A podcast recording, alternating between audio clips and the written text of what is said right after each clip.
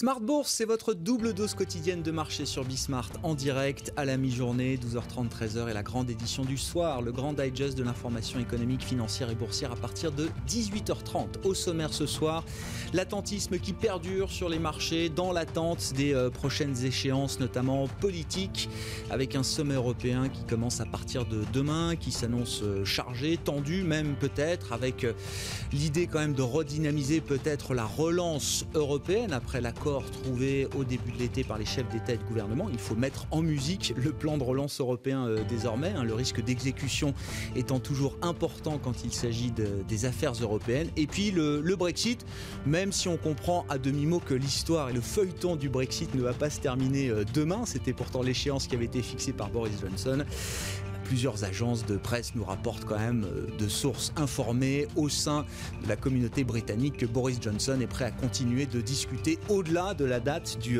15, septembre, du 15 octobre. Pardon.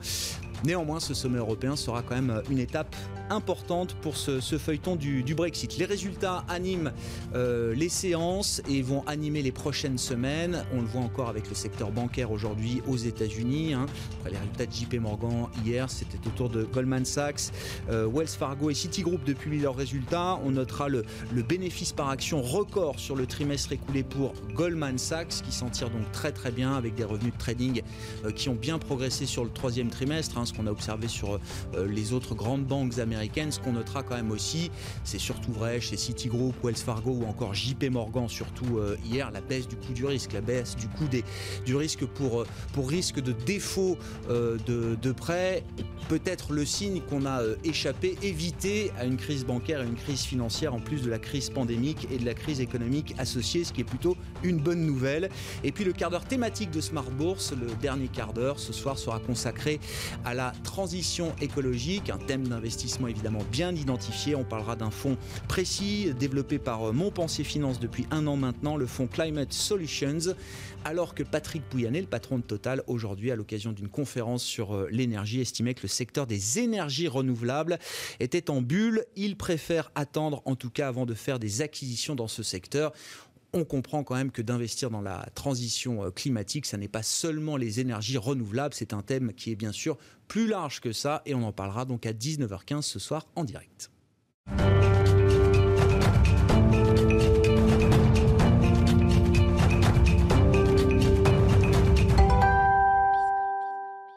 Des indices qui clôturent proche de l'équilibre en Europe ce soir. Le résumé complet de la séance avec Nicolas Pagnès depuis la salle de marché de Bourse Directe. Clôture à l'équilibre ce soir finalement pour le CAC 40. L'indice parisien aura eu du mal à se décider à aller dans un sens ou dans l'autre tout au long de la journée face au lot d'incertitudes sur le front sanitaire. Le CAC 40 perd finalement 0,12% ce soir à 4941 points dans un volume d'échange de 2,4 milliards d'euros. Alors qu'Emmanuel Macron prend la parole ce soir à 19h55 très exactement pour commenter la situation actuelle, les rumeurs vont bon train sur les potentielles nouvelles mesures de restriction en France. Un confinement local est envisagé tout comme la généralisation du télétravail ou encore l'application d'un couvre-feu dans certaines villes ou certains départements. Il faut dire que la prise de parole du président de la République n'est pas du genre à rassurer les investisseurs alors que celui-ci laisse généralement la parole à Jean Castex, son Premier ministre, ou encore à Olivier Véran, le ministre de la Santé. Sa dernière prise de parole sur le sujet remonte d'ailleurs à juin dernier. La situation en Europe ne rassure pas non plus les investisseurs alors que les Pays-Bas ont de leur côté amorcé un reconfinement partiel et que de nombreuses voix réclament des mesures plus strictes au Royaume-Uni. Du côté des laboratoires ou des biotech, les espoirs des investisseurs de voir un vaccin ou un traitement voir le jour sont refroidis par l'arrêt des essais cliniques du vaccin euh, développé par Johnson Johnson hier, suite à la maladie inexpliquée d'un de ses patients tests, mais aussi suite à l'arrêt des tests du laboratoire Eli Lilly de son traitement à base d'anticorps pour des raisons de sécurité. Le plan de relance aux États-Unis, autre catalyseur des marchés depuis plusieurs jours, traîne lui aussi en longueur. Les regards sont tournés vers Nancy Pelosi, la présidente démocrate de la Chambre des représentants, qui a récemment euh, rejeté un plan d'aide proposé par la Maison-Blanche à hauteur de 1800 milliards de dollars. Celle-ci s'est défendue en expliquant que le plan d'aide n'était pas en l'état conforme avec les besoins des Américains et qu'elle se refusait à leur donner un mauvais accord simplement pour que Donald Trump puisse, puisse apposer son nom sur un chèque. Nancy Pelosi qui continue donc les négociations avec le secrétaire d'État au Trésor. Du côté des publications d'entreprises aux États-Unis, dans un premier temps, Goldman Sachs annonce un BPA record de 9,68 dollars au troisième trimestre, alors que le consensus en attendait 4,5. À titre de comparaison, la banque affichait un BPA de 4,79 dollars à la même période l'année dernière. Comme pour JP Morgan, la banque bénéficie de ses activités de trading qui ont progressé de près de 30% sur la période. Bank of America invoque de son côté des taux d'intérêt bas pour justifier son recul de chiffre d'affaires. Son bénéfice par action reste cependant très légèrement supérieur aux attentes, à 51 centimes contre 49 attendus. Et Wells Fargo voit de son côté son bénéfice chuter de 56% au troisième trimestre, un bilan en demi-teinte donc sur la résilience des banques américaines face à la situation actuelle. Dans ce contexte, les plus fortes progressions sur la place parisienne sont signées Renault, plus 3,46%, ArcelorMittal, plus 2,77% ou Unibail Rodamco, plus 2,33%. Les bancaires, euh, notamment, effacent elles aussi une partie de leur perte de la veille. Société Générale gagne près de 1%, BNP Paribas 1,17%, tandis que Crédit Agricole s'apprécie à 0,97%. Le secteur du luxe recule de son côté ce soir alors que LVMH publie son chiffre d'affaires trimestriel demain. Euh, les investisseurs redoutent que le recul du tourisme ait eu un impact sur l'activité du groupe. LVMH perd donc ce soir un peu plus de 1%, Kering allant jusqu'à perdre un peu plus de 1,5%. Bouygues bénéficie de son côté d'une recommandation d'Exane BNP Paribas qui reste à surperformance sur le titre. Exane vise un cours de l'action à 38 euros, là où JP Morgan vise même entre 37 et 41 euros. Bouygues qui gagne 2,25% ce soir. Du côté de l'agenda de demain, une journée chargée en bourse, on retiendra le Conseil européen qui débute demain avec notamment la question du Brexit à l'ordre du jour, mais aussi les publications des chiffres d'affaires trimestriels de LVMH ou encore de Publicis. Et parmi les nombreuses statistiques attendues, on retiendra pour la France le chiffre définitif de l'inflation. Nicolas Pagnès avec nous en fil rouge tout au long de la journée sur Bismart depuis la salle de marché de Bourse Directe.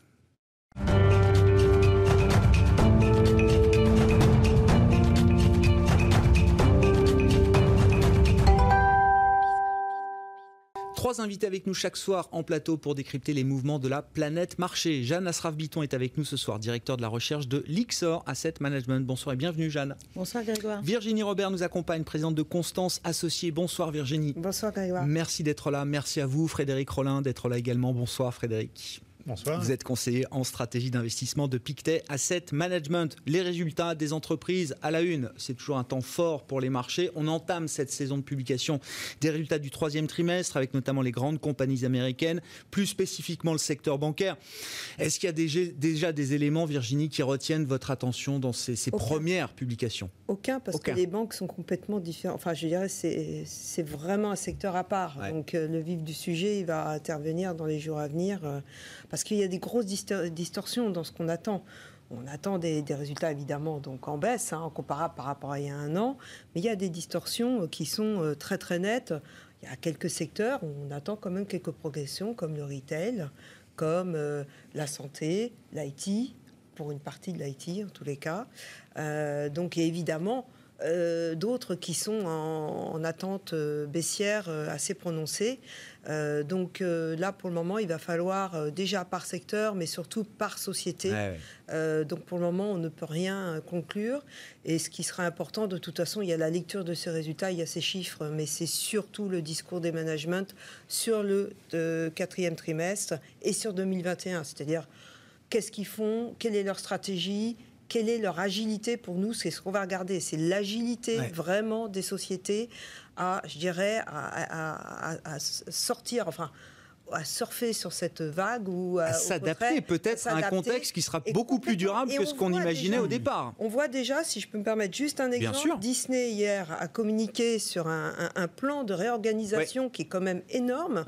Euh, vous le savez, Disney avait annoncé euh, qui licenciait 28 000 personnes déjà, donc ça c'est quand même assez important. La partie Parcatel notamment, hein, c'est ça. Oui, mais réorganise complètement, c'est-à-dire que maintenant c'est plus une approche produit, c'est une approche distribution, c'est-à-dire que entre la télé, euh, Hulu, enfin Disney+, euh, SPN, etc., ils vont être tous ensemble et il y aura une décision par produit où est-ce que ce produit doit être diffusé.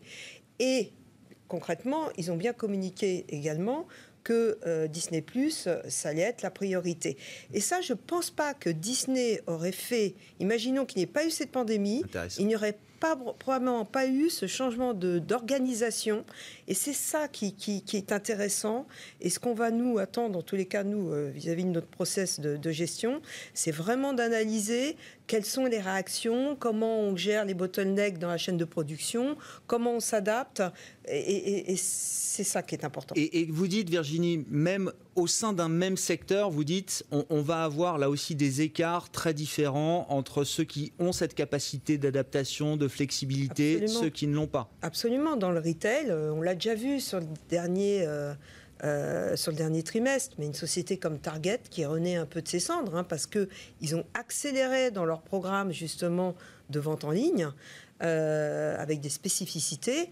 Euh, c'est clair qu'ils ont accéléré parce qu'il y avait la pandémie, les lockdowns, etc.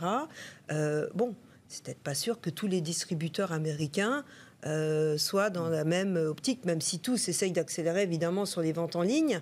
Mais voilà, il y, aura des différences, et ce qui est très bien pour nous, gérants euh, finalement actifs. Mais du coup, je comprends quand même que cette saison de mm. résultats, ça reste un temps fort pour les investisseurs parce que au début on se demandait on va avoir quoi? Des confirmations oui Amazon a bien marché euh, oui, c'est compliqué pour l'aérien. Est-ce qu'on va apprendre vraiment quelque chose? je pense parce que le T2 c'était vraiment bon là les chiffres bon finalement ceux-là s'en sortent pas mal et ceux-là oh là là catastrophe. Là on va être plus dans la lecture justement de l'adaptation des stratégies, euh, de cette agilité qu'on va essayer de, de, vraiment de bien comprendre. Frédéric, vos premiers commentaires. Je disais en introduction, on a eu les résultats de, quelques grandes banques américaines, quasiment toutes. Il manque Morgan Stanley, je crois, en, fin de semaine. Je, euh, disais les, choses ainsi. on s'évite une crise bancaire quand même. Enfin, on a la confirmation qu'on évite une crise bancaire et une crise financière en plus de la crise pandémique et de la crise économique euh, liée au confinement. Ah oui, c'est ça pour nous. Enfin, ce qui, était véritablement important. Bon, bien sûr, il y a eu de très bons résultats au niveau du trading, beaucoup d'émissions obligataires. Mais pour nous, ce qui était important, c'était de savoir finalement, enfin, d'avoir une indication des tensions financières dans l'économie américaine, que ce soit les entreprises, que ce soit les ménages. C'est vrai que cette crise est assez particulière. En 2000 ou en 2008, on a vu d'abord un très fort endettement, et puis ensuite, à cause de ces tensions, une récession. Et là, c'est exactement l'inverse. On a d'abord une récession, mhm. et ensuite une très très forte hausse de l'endettement, une très forte euh, croissance du crédit privé, et donc la perspective éventuellement d'une crise financière. Moody's disait que voilà, les taux de défaut sont au plus haut depuis 10 ans, ils vont continuer d'augmenter. Je lisais dans un blog d'une euh, euh, banque centrale, enfin de la Fed. Euh, oui, une petite banque centrale. non, mais c'était une, régionale ah, euh, de San Francisco. voilà, je me souvenais plus de la Fed de San Francisco qui fait une étude euh, d'après des modèles et qui compare les tensions des entreprises américaines aujourd'hui avec celles de 2008. C'est à peu près les mêmes. Donc on sent bien quand même qu'aujourd'hui il y a de la tension et donc on regardait les banques. Voilà, qu'est-ce qu'elles vont provisionner.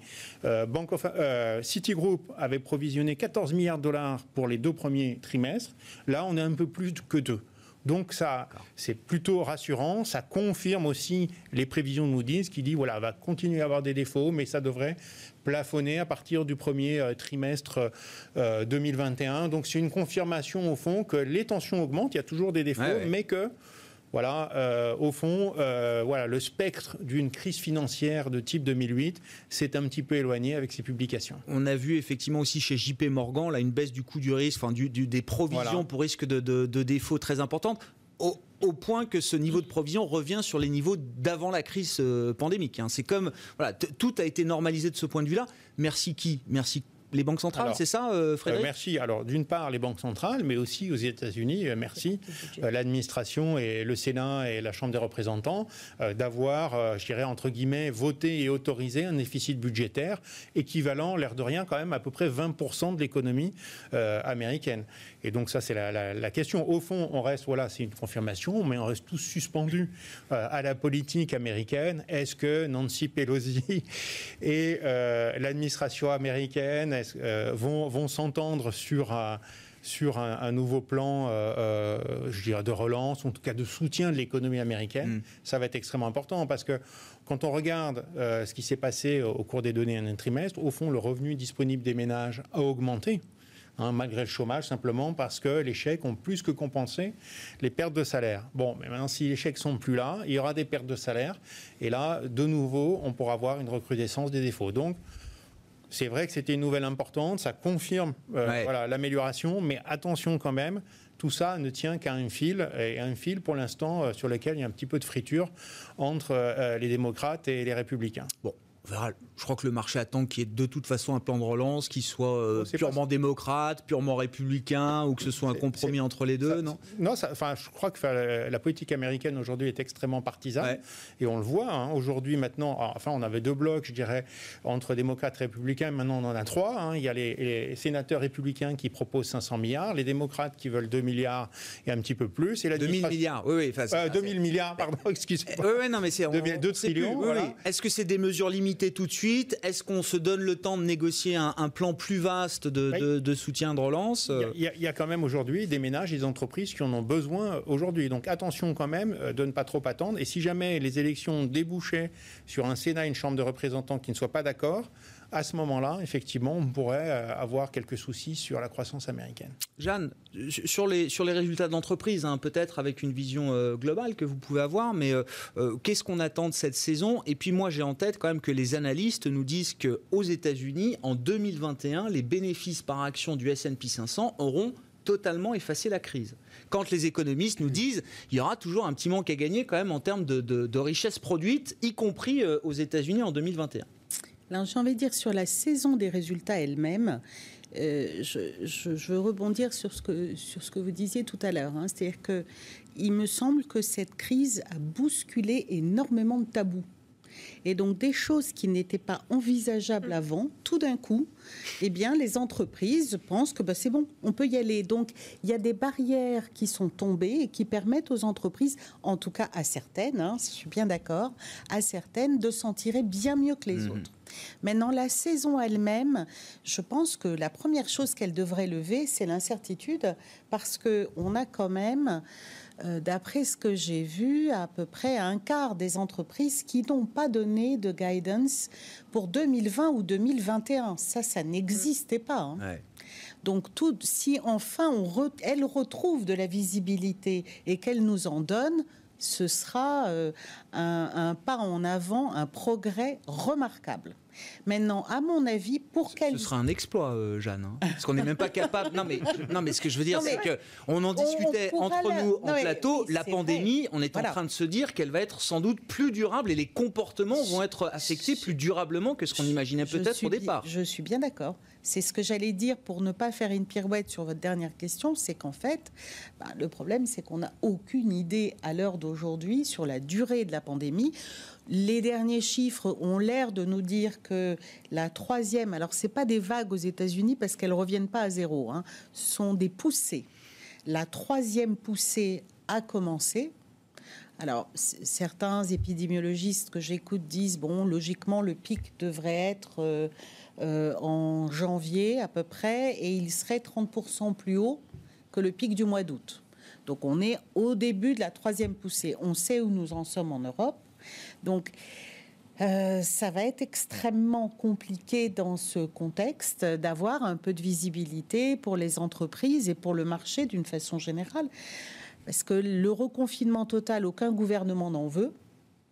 Euh, mais en même temps, il y a des degrés de saturation euh, dans les, hôpitaux qui peuvent contraindre à des mesures de restriction juste mmh. parce qu'on n'arrive plus à gérer euh, et que les médecins ne veulent pas avoir à choisir qui soigne et qui ne soigne pas pour avoir les grandes masses en tête, euh, euh, Jeanne, est-ce qu'on a une idée du poids que représentent les entreprises qui s'en sortent bien, voire très bien, qui euh, profitent même d'une accélération pendant le Covid, versus celles évidemment dont le business est détruit peut-être pour plusieurs trimestres encore, voire plusieurs années structurellement, et puis celles au milieu de tout ça qui, qui arrivent à peu près à naviguer ou à s'adapter? Alors le chiffre que j'ai en tête concerne, et c'est pas tout à fait un hasard, l'emploi parce que je pense que l'emploi est quand même au cœur de la dynamique de croissance, on l'a, rappelé. Et les secteurs, entre guillemets, euh, forts, je dirais, résistants, résilients, euh, représentent trois fois plus d'emplois aux États-Unis que les secteurs plus vulnérables. Donc ça, c'est quand même une des raisons pour lesquelles aujourd'hui euh, le, momentum d'activité et de croissance aux États-Unis est meilleur que chez nous. Hein. C'est c'est vraiment lié à cet élément-là. Donc si vous regardez l'emploi, on n'est pas trop mal orienté. Et dans les secteurs... Ça explique que les États-Unis aient recréé une dizaine de millions d'emplois comme ça en quelques mois. Absolument. Mais ils en ont recréé aussi en partie dans les secteurs vulnérables, mais ils sont vulnérables par définition. Hmm. En revanche, les autres, dedans, vous avez euh, la tech, euh, vous avez le manufacturier, la santé, euh, vous avez la construction. Donc, et ces secteurs-là représentent trois fois plus d'emplois que les autres. Hmm. Donc, c'est un élément important, à mon avis, pour juger ou jauger du potentiel de reprise. Les, bénéfices par action 2021 du S&P 500 qui auront effacé la crise, est-ce que vous y croyez à ce stade chez PICTM, euh, Frédéric? Oui, alors on est en train, on n'a pas encore conclu. on est en train d'y réfléchir. Oui, on est en train de il, y a, il y a un peu de temps, il y a un peu de temps pour se décider. On sera pas loin. On sera pas loin. De toutes les façons, c'est concevable. Voilà. Au regard du poids, des profits, des géants de la tech, etc. C'est parfaitement euh, concevable. Euh, d'abord, voilà, on va retrouver. Euh, si on trouve des bénéfices au même niveau qu'il y a un peu plus d'un an, c'est pas si formidable que ça non plus. Hein.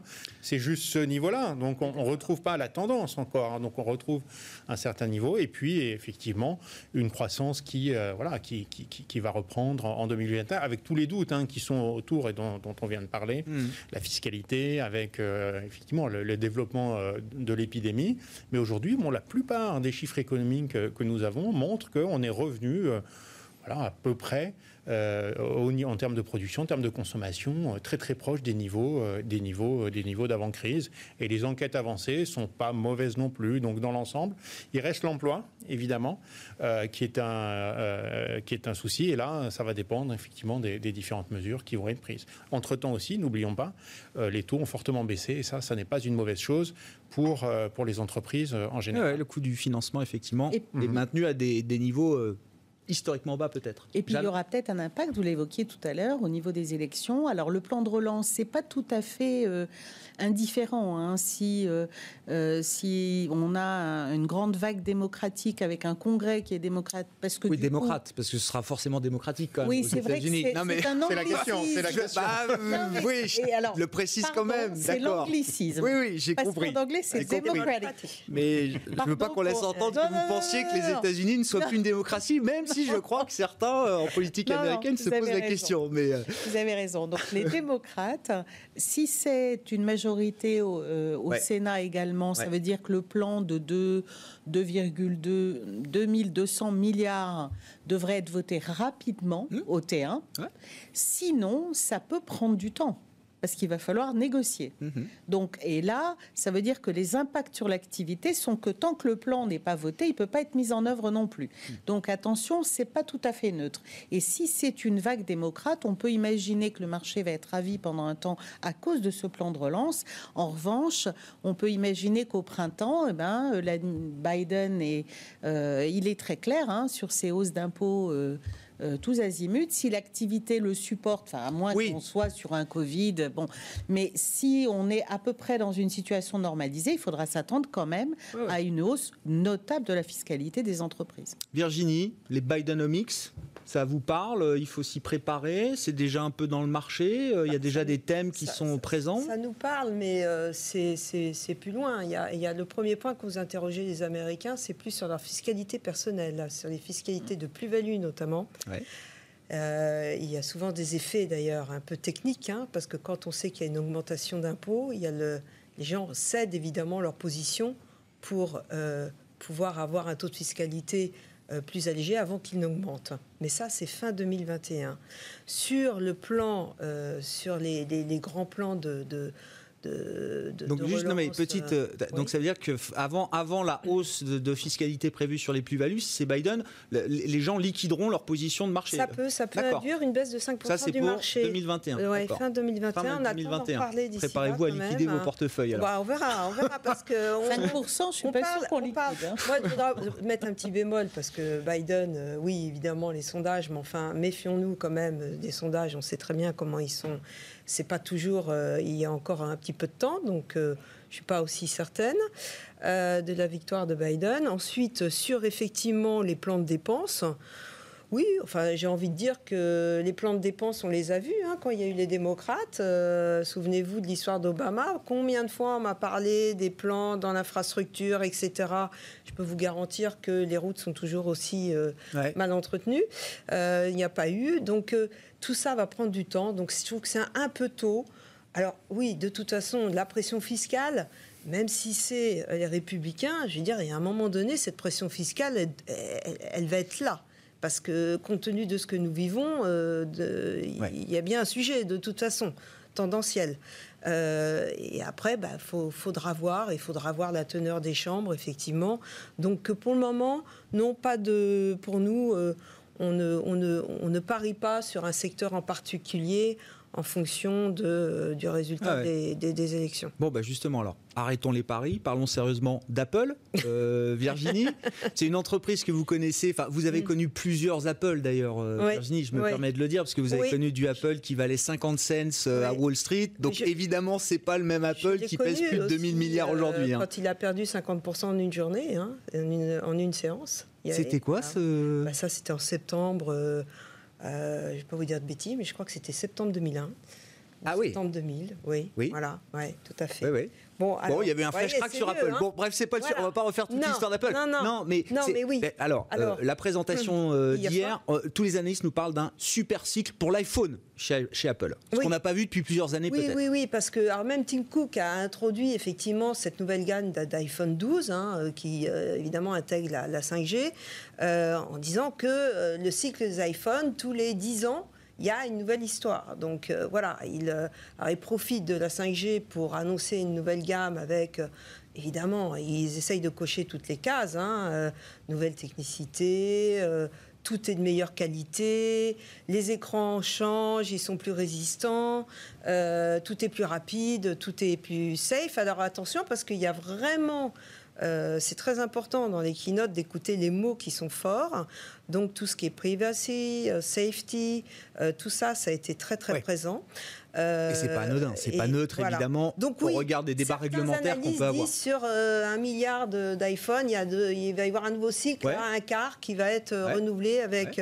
oui, peut-être, ça va peut-être prendre un peu de temps quand même, mais oui, il y, a des gens qui attendaient effectivement que ces nouveaux modèles sortent. mais ça va redevenir un driver pour le cours d'Apple, là, vous pensez, Virginie Parce que ça fait des années que vous nous parlez des services essentiellement chez Apple. moi, je continue d'être sur les services et sur les autres produits. Parce que les autres produits, on l'a vu, on a eu de très bonnes surprises. Souvenez-vous, les AirPods, ça a été une machine à cache fantastique. Et là, ce qui m'a intéressé euh, hier, c'est quand même le MagSafe euh, qui revient en force. Donc, c'est la technologie qui permet de, charger vos devices sans, avec un, outil, euh, vous posez votre, smartphone sans contact.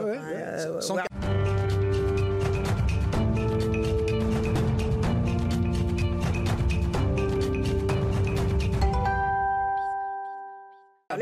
voilà. Et là, avec un outil qui est hyper convivial, avec un super design à la Apple, qui peut être aussi dual, c'est-à-dire que vous mettez également sur le même outil votre monde, donc c'est quand même très très très smart. Et, surtout, euh, si je peux me permettre, et euh, euh, il y a le petit étui avec la petite poche pour pouvoir mettre. Alors que le petit étui, vous pouvez mettre directement votre chargeur, et puis il y a la petite poche pour mettre votre carte de crédit, etc. Tout ça dans le design de couleur, etc. Le chargeur ne sera plus dans la boîte. Quand vous achetez votre téléphone, il n'y a plus de chargeur. Hein. donc euh, voilà, la boîte ah est extrêmement réduite. Donc euh, je rappelle qu'ils ont aussi largement communiqué euh, sur sauver la planète et objectif 2030. Donc ils ont tout bon et ils sont très transparents sur tous ces sujets, sur toute la chaîne. Donc ça c'est très important. Et, ce MagSafe, en fait, bah, ça fait preuve de toujours de cette cohérence pour Apple de travailler sur son écosystème avec toujours des produits ajoutés des produits sur lesquels les marges sont quand même sympathiques, on imagine, parce que c'est difficile de trouver les informations. Euh, et, là, c'est un point. Euh, Donc ça, c'est un accessoire euh, vedette pour vous demain. et ça veut dire qu'ils peuvent se permettre de vendre l'iPhone 5G au même prix que l'iPhone 4G de la génération précédente. Exactement. C'est ça, c'est ça. Le, Donc voilà, à suivre. Il faudra attendre un petit peu parce que comme ils sont en, trimestre décalé hein, pour 2021, il y a le dernier trimestre déjà, mais bon, comme tout n'est pas livré, euh, voilà. Oui, ça s'exprimera euh, sur pas, sur ce trimestre-là, mais sur celui de début 2021. Frédéric, sur, sur Apple et, puis sur les, les, GAFA, alors, qui sont toujours euh, pricés pour la perfection. tous les débats qu'on peut avoir sur leur fiscalité, faut-il mieux les réglementer, voire les démanteler? Tous ces sujets ne sont pas nouveaux, mais montent quand même avec l'approche de l'échéance électorale aux États-Unis sur le cours de bourse, ça ne change rien. Oui, c'est du béton, mais nous, on a quand même un peu réduit hein, sur, sur ces valeurs.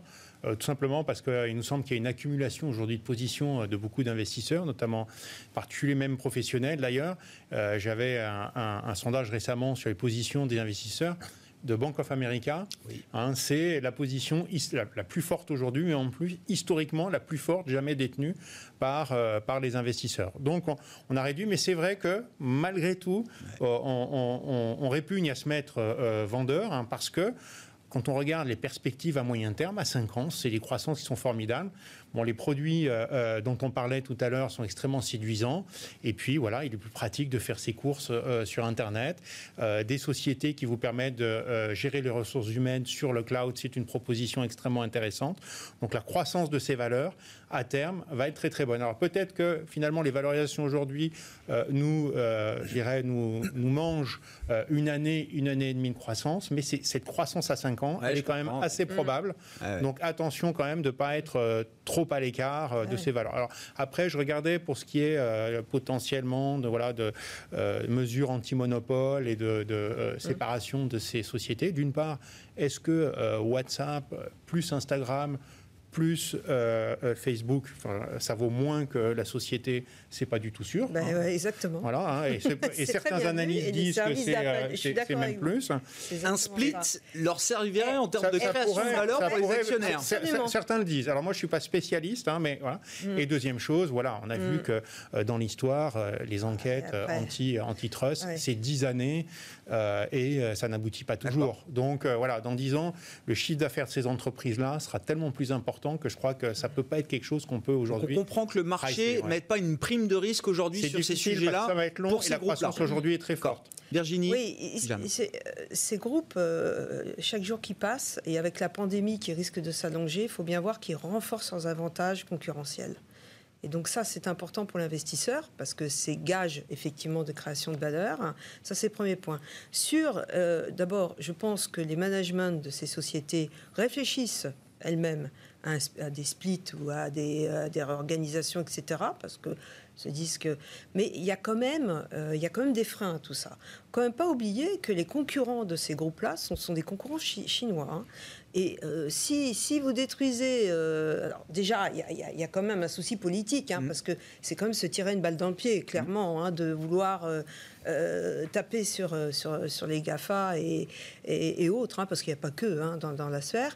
Mais n'oublions pas que les principaux concurrents de ces, de ces compagnies sont des sociétés chinoises qui, elles, vont pas du tout splitter, bien au contraire, qui vont continuer de, de, de s'étendre avec la bénédiction de, des autorités. Et, et, donc, ça serait quand même un petit peu euh, je dirais, dans une, dans une conception à moyen long terme. Une erreur stratégique. Euh, bah, ça pourrait être une erreur stratégique. Donc il faut arriver entre deux, et ça sera peut-être les sociétés qui vont le décider d'elles-mêmes à un moment donné. Parce que regardons Apple sur les services. Moi, je pense qu'Apple, euh, c'est ça qui me rappelle, je regarde. Pour moi, ça sera le champion demain de l'éducation, euh, ça sera champion de la santé, ça sera le champion dans. On peut tout imaginer. Euh, bon, je vois peut-être très loin, mais et ça sera peut-être elle qui sera justement qui, qui, qui voudra, je dirais, désolidariser de la partie hardware. Est-ce que le risque justement pour ces valeurs, et peut-être pour Apple en particulier, c'est pas un risque qui vient de Chine? On parle moins de la guerre commerciale, enfin de l'affrontement Chine-États-Unis aujourd'hui sur tous les plans, commercial, technologique. Mm-hmm. Euh, euh, Trump a quand même sorti Huawei du business. C'est quand même un précédent historique de ce point de vue-là. On mm. sait que Apple euh, est beaucoup plus exposé à la Chine qu'un Google qui n'est pas présent. Bah Est-ce que si on repasse dans une phase de dramatisation post-élection américaine du conflit Chine-États-Unis, est-ce qu'Apple n'est pas la première victime ah désignée bah, peut-être ah, d'une mesure forte de rétention de bonnes relations avec les Chinois, attention, et puis il ne faut pas oublier qu'ils sont sur le hardware et que donc euh, c'est euh, des milliers d'emplois en Chine. Hein. Donc c'est toujours un peu... donc je, je, crois pas. Ça pourrait être une cible, effectivement. Hein. On pourrait y avoir des menaces, mais concrètement, difficile. Jeanne, vous avez un énorme déficit de temps de parole. Oui, pardon. C'est comme pour les, débats politiques. C'est J'essaie quand même de respecter une forme d'équilibre. On a une parité parfaite sur ce plateau ce soir. Bah, vos réflexions, vos commentaires peut-être bah, sur voilà, les, GAFAM, la tech. Est-ce qu'on peut extrapoler comme ça des taux de croissance sur quelques années encore Ça rejoint le débat qu'on avait sur euh, euh, les, les perspectives de croissance qu'on a en général. Et tant qu'on est dans un monde où on ne sait pas très bien si on retrouvera une croissance solide à défaut d'être forte. Et tant qu'on a des doutes, eh ben, c'est comme toutes les valeurs de rareté on se les arrache. Or, ce qui est rare dans un monde où il n'y a pas de croissance, c'est les valeurs qui ont de la croissance. Et donc, on les paiera cher et on les paiera de plus en plus cher. Le risque, entre guillemets, que je verrai sur ces valeurs techno, dites de croissance, etc., liées à la valorisation, c'est le risque que, ben, tout d'un coup, on ait une solution, euh, je ne sais pas, euh, un traitement qui coûte rien euh, à ce virus, que le virus mmh. disparaisse, je ne sais pas quoi. Tout d'un coup, on a une reprise forte de l'activité et là, vous n'avez plus de rareté puisque ben, la croissance, tout le monde en profite. Et là, compte tenu des valorisations relatives, là, vous avez un risque de rotation sectorielle fort. Le vaccin est un game changer plus ah. important que le résultat de l'élection américaine. Voilà ce qu'estimaient ah les analystes de Goldman ah Sachs, pour les citer, euh, entre autres. Ah oui, de, très loin. Alors, je ne sais pas si c'est le vaccin ou une solution je comprends. à l'épidémie. Voilà que ce ah soit euh, un vaccin, un traitement à des coûts raisonnables, enfin peu, importe, mais si on retrouve de la visibilité sur la croissance, là c'est un, vraiment à mon sens un game changer parce que l'excès entre guillemets de valorisation qui est attaché à la tech aura beaucoup moins de raison d'être. Jeanne, je vous, laisse la parole. Alors, je voulais qu'on aborde, il nous reste 10 minutes pour aborder un sujet dont on n'a pas encore parlé, mais qui, m'intéresse beaucoup parce que je trouve que ça nous en dit beaucoup quand même sur le casse-tête des investisseurs aujourd'hui avec du cash qui brûle les doigts. C'est le phénomène des SPAC. On va expliquer ça, hein, les Special Purpose Acquisition Company. Donc les compagnies chèques en blanc, comme on les appelle aux États-Unis. On ne sait pas quoi faire de son argent. On le cote sur le marché à travers un stock, une coquille vide, où on met du cash dedans, qu'on cote donc à Wall Street avant même de savoir à quoi ce cash va être utilisé. SoftBank est le dernier à nous dire on va lancer notre SPAC avec je ne sais combien de centaines de millions de dollars. Ça lève beaucoup, voilà. On n'a jamais vu hein. autant de SPAC se coter aujourd'hui sur le marché. Si, la dernière fois qu'on a vu autant de SPAC, c'était en 2007.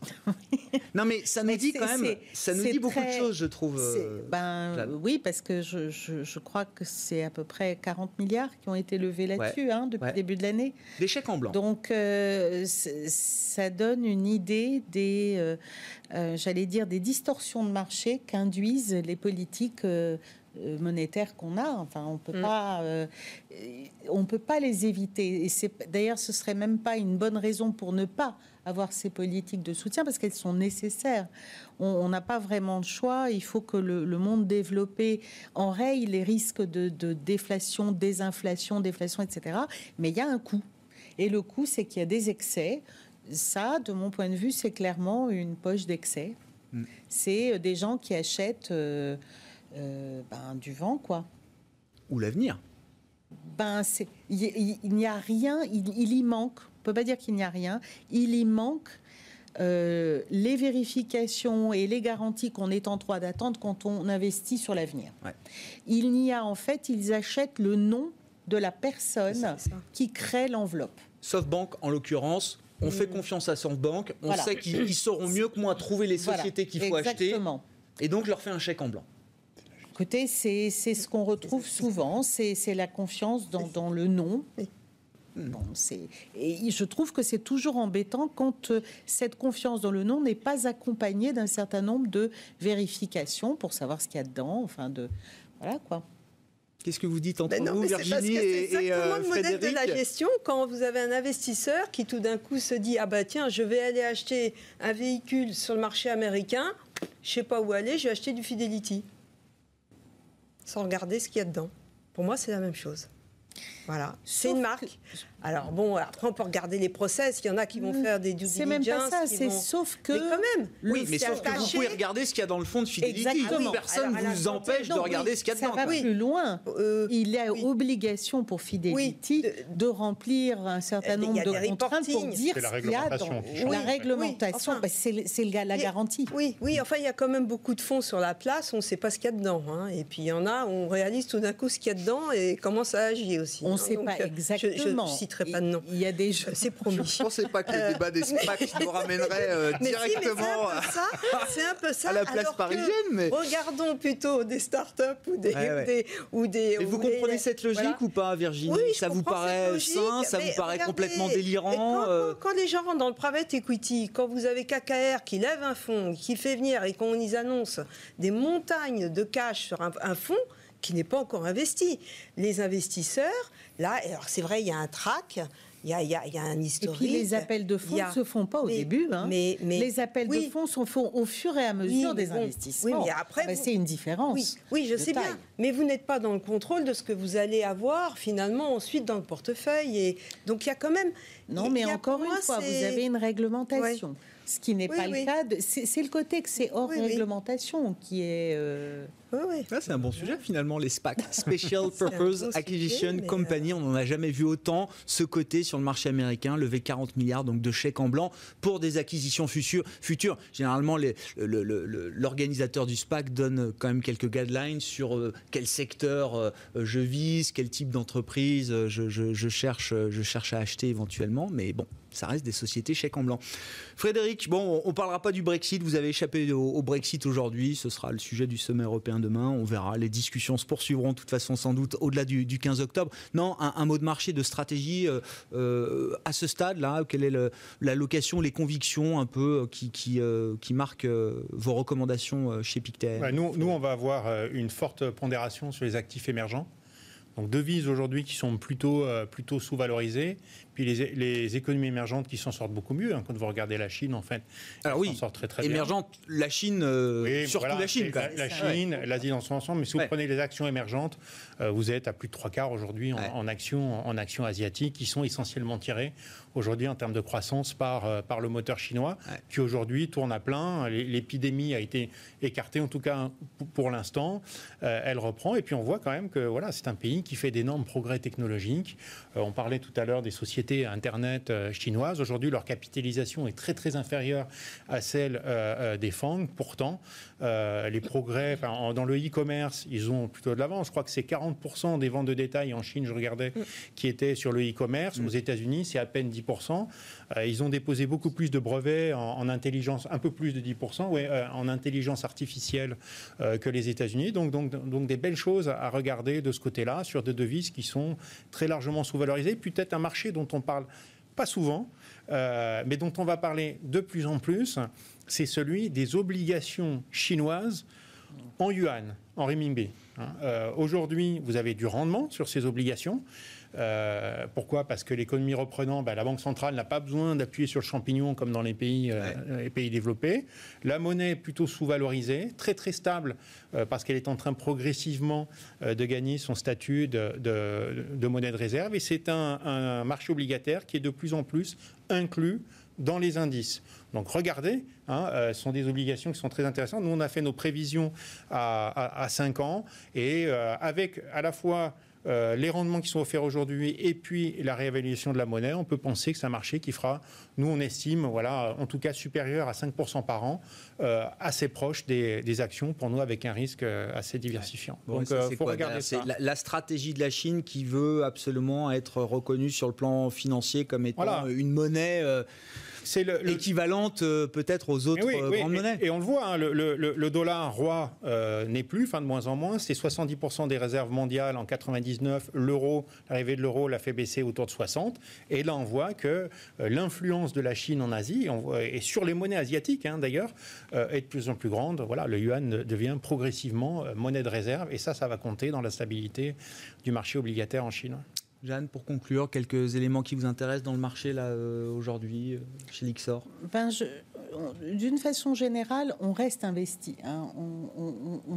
on est un peu plus prudent et on essaye davantage de travailler ce que j'appellerais des positions relatives qu'elles soient euh, sectorielles ou, ou, même à l'intérieur d'un marché obligataire, par exemple souverain, on évoquait les obligations. Dans les marchés développés, globalement, on est neutre mm. à court terme parce que voilà, mais on a, euh, on, joue quand même les périphériques parce qu'on estime qu'il y a un, potentiel de compression. Donc on est plutôt dans la recherche de euh, d'éléments un peu plus fins de deuxième niveau, j'allais dire, parce que ces marchés sont quand même un peu chers pour être euphorique et très très enthousiaste dessus, donc on est un peu prudent. Euh, Pas de grand directionnel aujourd'hui dans les marchés globaux ben, non, non, mais c'est un constat qu'il faut dresser. C'est hein, un constat parce que les marchés sont, sont, chers, voilà, sont, sont, chèrement valorisés. Voilà. Ça fait un moment que je vous entends dire ça, euh, Jeanne. Ben oui, mais bon. Non, non, mais c'est vrai. Virginie, un, mot là aussi des, thèmes d'investissement. Alors peut-être à l'issue de la saison de résultats, on n'aura pas le temps de développer beaucoup plus, mais est-ce qu'il faut quand même se préparer une, une forme de rotation sectorielle? Ou est-ce qu'il y a autre bah. chose à faire quand même que les grands thèmes aujourd'hui qui sont euh, surachetés déjà peut-être par les, investisseurs Généreusement valorisés. Généreusement valorisés. Euh, je pense que Jeanne a raison. Il faut toute une histoire d'équilibre. C'est-à-dire, comme on ne sait pas si jamais on a une bonne nouvelle et qu'on retombe sur un marché un peu plus de momentum, il faut rééquilibrer un peu ses portefeuilles, bien sûr ne pas euh, tout, vendre sur ces, ces, sociétés sur lesquelles nous avons de la visibilité, celles que nous avons évoquées, mais commencer à revenir et nous on retravaille, on a ah. remis de la consommation discrétionnaire, de l'industrie, l'industrie américaine. On a commencé à rentrer, c'est peut-être un peu tôt, c'est peut-être encore un peu tôt, mais bon, sur de l'industrie de, de, niche, euh, de qualité, attention au bilan, hein, soyons prudents sur les bilans. Euh, voilà, mais nous on a commencé à rééquilibrer. Euh, c'est de l'ajustement, mais c'est de l'ajustement qu'on doit mettre en place et qu'on accompagne et qu'on va continuer de de, formaliser dans, la construction des portefeuilles. C'est des mouvements stratégiques hein, dont vous nous parlez. c'est pas juste. Euh, d'accord. Il faut, on, prépare être bien équilibré. Il faut gérer son risque. Hein. Euh, on gère sur le long terme, mais euh, au quotidien, on doit gérer son risque. Hein. donc, ne jamais l'oublier ça. Merci à vous trois. Merci, d'avoir été les invités de Planète Marché ce soir. Virginie Robert, présidente de Constance Associée, Jeanne Asraf Biton, directeur de la recherche de l'Ixor Asset Management et Frédéric Rollin, conseiller en stratégie d'investissement de Pictet Asset Management.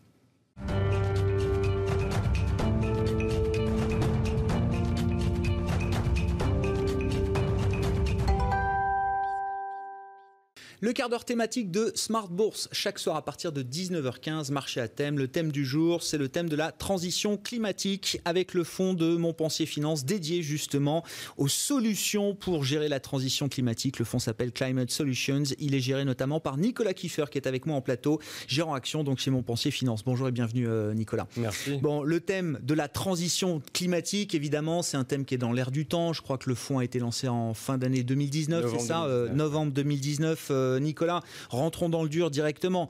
Quelle approche est-ce que vous avez définie pour, euh, pour euh, investir à travers ce, fonds? Quelle est la proposition de valeur? Et qu'est-ce qui vous permet de vous différencier peut-être dans le processus de gestion par rapport aux autres fonds thématiques qui sont positionnés sur cette question de la transition climatique? Alors ce qu'on a aujourd'hui, clairement, c'est une prise de conscience collective, une sorte d'alignement des planètes, surtout avec la, crise sanitaire qu'on vit aujourd'hui, non seulement entre les citoyens, les entreprises, et euh, les États. Euh, et donc cet aliment des planètes va créer des opportunités. Et chez Montpensier, on pense que euh, les sociétés font clairement partie de la solution. Donc aujourd'hui, notre approche, c'est une convergence entre la thématique et le stock picking plus traditionnel. Donc la thématique, je m'explique, c'est l'identification de, grandes tendances structurelles mhm. qu'on va retrouver à travers nos, nos, trois grands vecteurs de transition sur lesquels je pourrais revenir plus tard énergie responsable, préservation du capital terrestre et transport efficient. La deuxième chose, c'est euh, une analyse profonde des évolutions réglementaires qui peuvent clairement être euh, des risques comme des opportunités pour, euh, pour le secteur. Et enfin, on va essayer de classifier, on, va classifier les solutions en deux parties, partie provisoire et véritable game changer sur le long terme. Donc je m'explique, par exemple dans le transport, le, la solution provisoire va, va, être représentée par le pot catalytique, euh, alors que l'hydrogène comprend sera une solution de rupture. voilà, une solution de rupture sur les 20, 30, 40 prochaines années. C'est un fonds qui se veut pur, c'est ça, euh, Nicolas? C'est pas un fonds sectoriel déjà. Hein? Exactement. Je dis ça parce que Patrick Pouyanné aujourd'hui dit qu'il y a une bulle sur les énergies renouvelables, mais c'est très bien parce que investir dans la transition euh, climatique, c'est investir dans des solutions qui vont bien au-delà des seuls purs players des énergies renouvelables. Hein, c'est ça, Nicolas? Alors il y a deux, il y a deux choses, deux axes. effectivement c'est la pureté du fond. Euh, on, a, on a vraiment essayé de, mettre un, accent euh, très important là-dessus. Euh, et c'est ce qui enfin ce qui me, ce qui me, me pousse à, parler de, du label Greenfin qu'on a, qu'on a obtenu dès le lancement du fonds.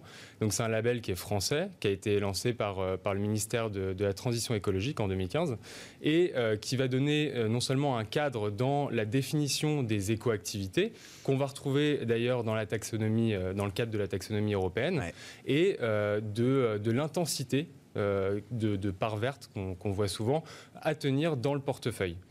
Donc c'est vraiment deux choses assez importantes. Et, si on, pour donner quelques chiffres, 50% euh, du portefeuille, plus de 50% du portefeuille, a plus de 50% de son chiffre d'affaires dans ses écoactivités. Plus de la moitié des entreprises du portefeuille, enfin du poids qu'elles représentent, ont chacune d'entre elles la moitié en moyenne d'activités qui sont des activités vertes ou positives, nettes positives pour, euh, pour, le climat. Et donc si on, rentre dans, donc justement euh, dans, dans, le, dans le cœur de, de, de, ce, de ce fonds, on va essayer de capter euh, toutes, les, toutes les tendances euh, de, de, la thématique. Donc là, c'est vos trois vecteurs d'investissement. Voilà, exactement. Et donc, on a axé notre réflexion autour de trois grands axes euh, que sont donc l'énergie responsable, donc qui englobe tous les acteurs du renouvelable, donc euh, bah, l'éolien, le solaire, mais aussi la biomasse, l'hydraulique. Et on va aussi s'attacher à trouver des, valeurs qui, euh, qui, sont innovantes, qui proposent des, innovations dans le stockage de l'énergie. Parce que c'est quand même un sujet qui est important dans le renouvelable et qui accompagnera justement la production, euh, l'expansion des renouvelables. Et donc bah, là, ça passe par, par des batteries ou par l'hydrogène, justement. Deuxième axe, ça va être la préservation du capital terrestre. Donc là, ça englobe toutes les valeurs qui sont dans la chaîne de valeur de l'eau et des déchets. Et pareil, on va essayer de, trouver euh, des, sociétés qui sont innovantes et qui proposent des solutions innovantes dans, euh, par exemple, la, valorisation énergétique des déchets. Mhm. Donc ça, on a pas mal de valeurs qui sont là-dessus, qui euh, sur le plastique, sur, sur les, eaux usées, et qui vont proposer des, technologies très intéressantes. Et enfin, le transport efficient, donc ça englobe, donc c'est plus, plus classique, qui englobe les sociétés qui proposent des, toutes les solutions de transport alternatifs, donc l'électrique, euh, l'hybride et l'hydrogène dont on parle souvent, euh, mais également le transport ferroviaire par exemple. Euh, qu'on a aussi en, portefeuille. Ouais, mais on comprend bien cette notion de, pureté du fond et de la thématique. C'est-à-dire que vous ne cherchez pas à investir dans des entreprises traditionnelles qui essaieraient d'améliorer leur empreinte carbone, pour dire les choses assez euh, généralement. Non, vous allez chercher des fournisseurs de solutions sur les trois axes d'investissement que vous avez euh, euh, développés, Nicolas. Bah, quelques exemples pour incarner justement là, ces trois vecteurs d'investissement. exemple de conviction que vous portez dans ce fonds. Ah, par exemple, on, parle souvent de l'hydrogène. C'est vrai que oui. les médias en parlent beaucoup dernièrement. l'hydrogène et surtout l'hydrogène vert, on y croit beaucoup. McPhee a levé 150 millions hier. C'est ça. Ou 180 même, je crois, au final. Hein. On regarde les, parcours boursiers des, valeurs de l'hydrogène, c'est assez, assez impressionnant.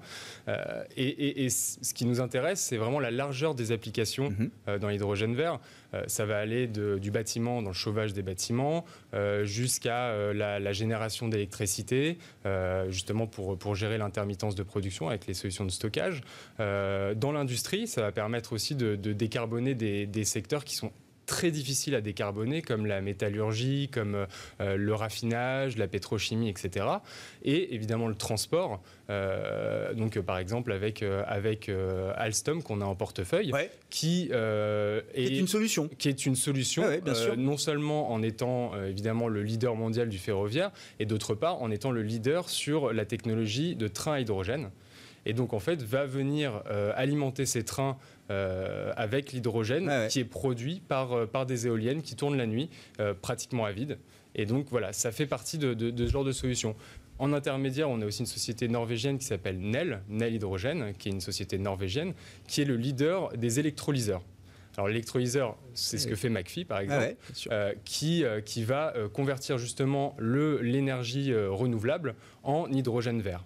Et donc, cet hydrogène vert va venir alimenter euh, les trains hydrogène ah d'Alstom. Tout ça est très cohérent. Sur la partie préservation du capital terrestre, j'ai vu que vous aviez Tomra en portefeuille, alors qu'il y a une valeur nordique, hein, c'est ça, bien, bien connu, mais je, pense que ça arrivera un jour chez nous. C'est le, le, le, recyclage des, euh, des, déchets sont des containers euh, automatisés, intelligents de recyclage de déchets déchets qui sont présents partout dans les pays euh, nordiques aujourd'hui. Hein. Exactement. Et c'est une valeur qui est. Euh, alors, c'est une valeur norvégienne également. Norvégienne. Mais dont le, dont le, le, driver principal, évidemment, c'est la réglementation. On connaît un petit peu bah, l'Europe qui, euh, qui met une, un objectif de 90% de plastique recyclé d'ici 2030 on est aujourd'hui à 60%, forcément ce genre de solutions feront partie euh, de la solution.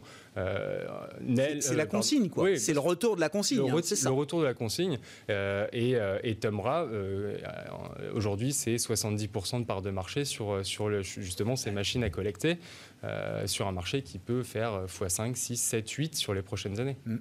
Bon, la question de la valorisation, alors, euh, Nicolas, comment vous y répondez après que Patrick Pouyanné nous a dit qu'il y avait une bulle? Pourquoi il dit ça, d'ailleurs, Patrick Pouyanné, euh, Nicolas? Je pense que c'est Il a acheté Direct Energy, hein. il n'a il a pas rien fait. Alors, évidemment, il investit massivement dans le, renouvelable, beaucoup plus sans doute que tous les budgets de R&D des, sociétés de taille moyenne qui sont euh, positionnées dans, dans, ce secteur. Mais il dit aujourd'hui, non, je ne ferai pas de M&A aujourd'hui pour des boîtes qui se payent sur des multiples de plus de, plus de 20. Il doit avoir passé tous les dossiers de la place, j'imagine.